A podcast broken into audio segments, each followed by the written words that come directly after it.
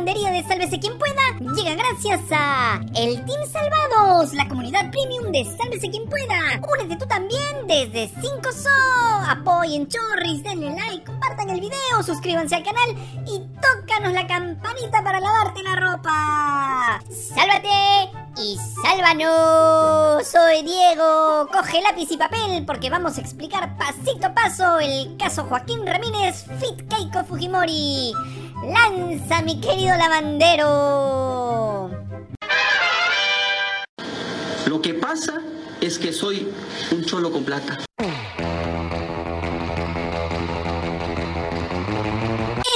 Joaquín Ramírez en 2016, cuando era congresista, secretario general de Fuerza Popular y principal financista de la eterna candidata perdedora Keiko Fujimori. El íntimo de Keiko es investigado desde el año 2014 por el delito de lavado de activos provenientes del narcotráfico. Y ayer, la Fiscalía realizó un mega operativo en Lima y en otras regiones para incautar, gracias a una orden judicial, una impresionante cantidad de bienes que le pertenecen a Ramírez y a sus empresas. Tomen asiento, chorris, porque se les va a caer el reloj.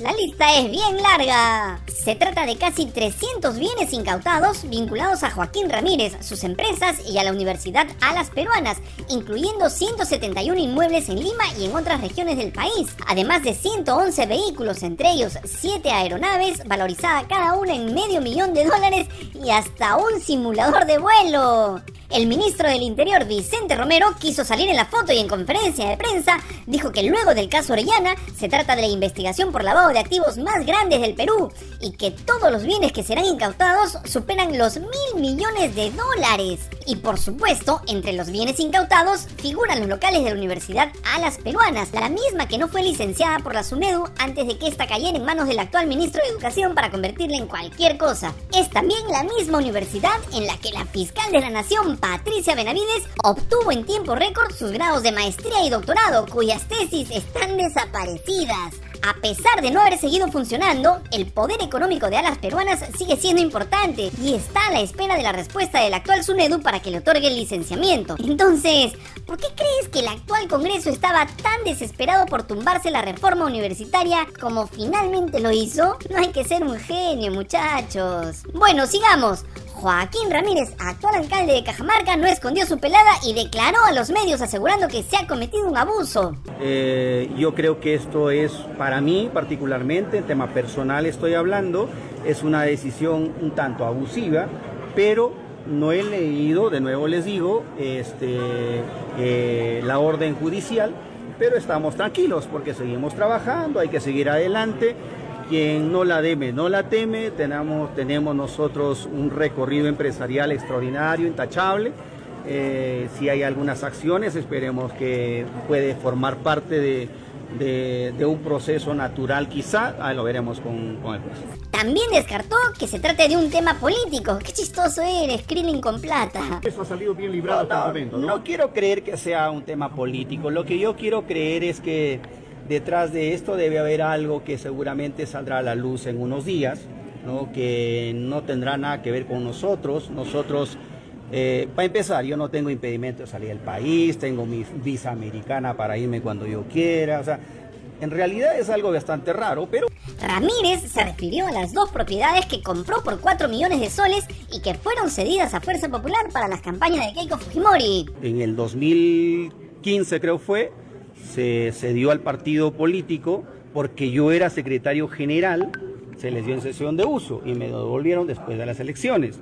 Y ahí estamos eh, con un proyecto de vivienda, como siempre estamos haciendo en todo, en todo el Perú donde te vamos a refrescar la memoria sobre los vínculos entre Joaquín Ramírez y el Fujimorismo. Y para eso tenemos que remontarnos al gobierno de Alberto Fujimori, cuando Fidel Ramírez, tío de Joaquín y dueño de la Universidad Alas Peruanas, mantenía una estrecha relación con el clan Fujimori. Existen fotografías como esta en la que aparecen los prófugos Rosa Fujimori y su esposo Víctor Aritomi junto al hoy fallecido Fidel Ramírez. Keiko Fujimori también conoció al tío Fidel. El lazo entre el Fujimorismo y el clan Ramírez nunca se rompió. En el año 2011, cuando Keiko postuló por primera vez a la presidencia, Joaquín Ramírez fue elegido congresista por ese partido. Y en esa campaña le cedió uno de sus locales a Keiko Fujimori. En las elecciones de 2016, Joaquín era el secretario general de Fuerza Popular y principal financista de la engreída de Alberto. En el año 2016, un reportaje de Cuarto Poder y la cadena Univisión dio a conocer el testimonio de Jesús Vázquez, un piloto peruano radicado en Estados Unidos, quien dijo haber grabado a Joaquín Ramírez reconociendo que Keiko Fujimori le había entregado 15 millones de dólares para lavarlos en su cadena de grifos y de esa manera solventar los gastos de campaña de Keiko. Estamos conversando y me dice, tú sabes pues, que la, la China me dio 15 millones de dólares en la campaña anterior para lavarlos. Entonces le digo, como para verificar, le digo, la China Keiko Fujimori te dio 15 millones de dólares para que los laves. Sí, me dijo, me dio. La DEA admitió que investigaba el caso, aunque aclaró que Keiko no estaba siendo investigada. Sin embargo, recordemos que el programa Las Cosas como Son, emitido por Panamericana Televisión, difundió un supuesto audio del piloto Jesús Vázquez asegurando que todo lo que dijo había sido mentira. Pero luego se confirmó que dicho audio era falso y había sido manipulado. Pepe Klimper, el entonces candidato a la vicepresidencia de Keiko, fue acusado de estar detrás de todo ese montaje para desprestigiar a Vázquez. En su momento, Keiko y Joaquín dijeron que lo revelado por Vázquez era mentira. Sin embargo, la Fiscalía Supranacional especializada en lavado de activos sostiene actualmente que los hermanos y ex congresistas Joaquín y Osías Ramírez utilizaron sus grifos para blanquear dinero de origen ilícito, tal como lo dijo en su momento el piloto Jesús Vázquez. Una investigación de la República del año 2021 reportó que la Universidad Alas Peruanas entregó a la Fiscalía documentos sobre las presuntas actividades ilícitas de los Ramírez, entre ellas operaciones financieras para beneficiar a Fuerza Popular y Keiko Otro hecho escandaloso ocurrió precisamente en 2016. En medio de las investigaciones en su contra, Joaquín Ramírez denunció que durante un accidente de tránsito se le perdieron documentos contables de sus empresas, todas incluidas en la investigación, tal como lo reveló Latina.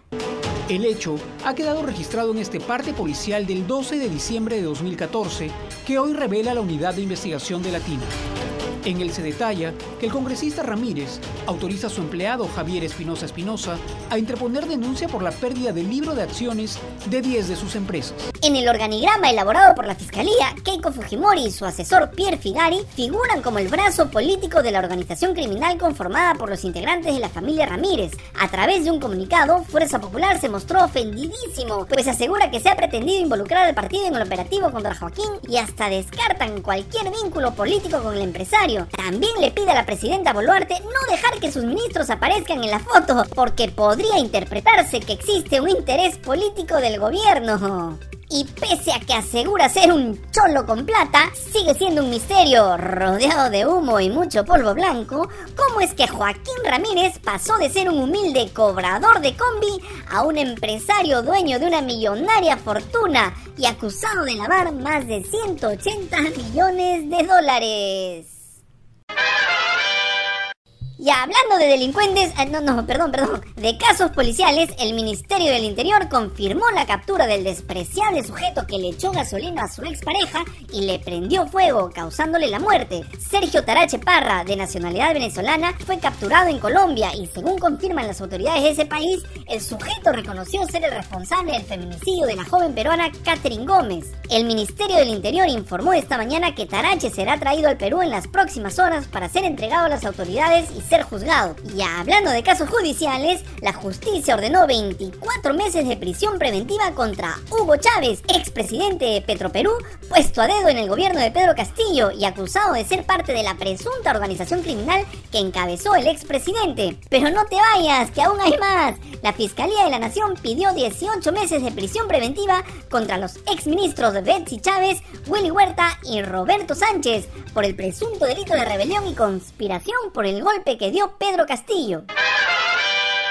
Y ayer fue un día histórico para Chile, en un acto que solo demuestra que nuestros vecinos están a años luz de nosotros y de varios países de la región, aprobaron la jornada laboral de 40 horas semanales. ¡Asu! ¡Qué envidia! Aquí el tío Soros nos hace trabajar de sol a sol y las horas extras las paga con pizza. ¿Aló, Sunafil?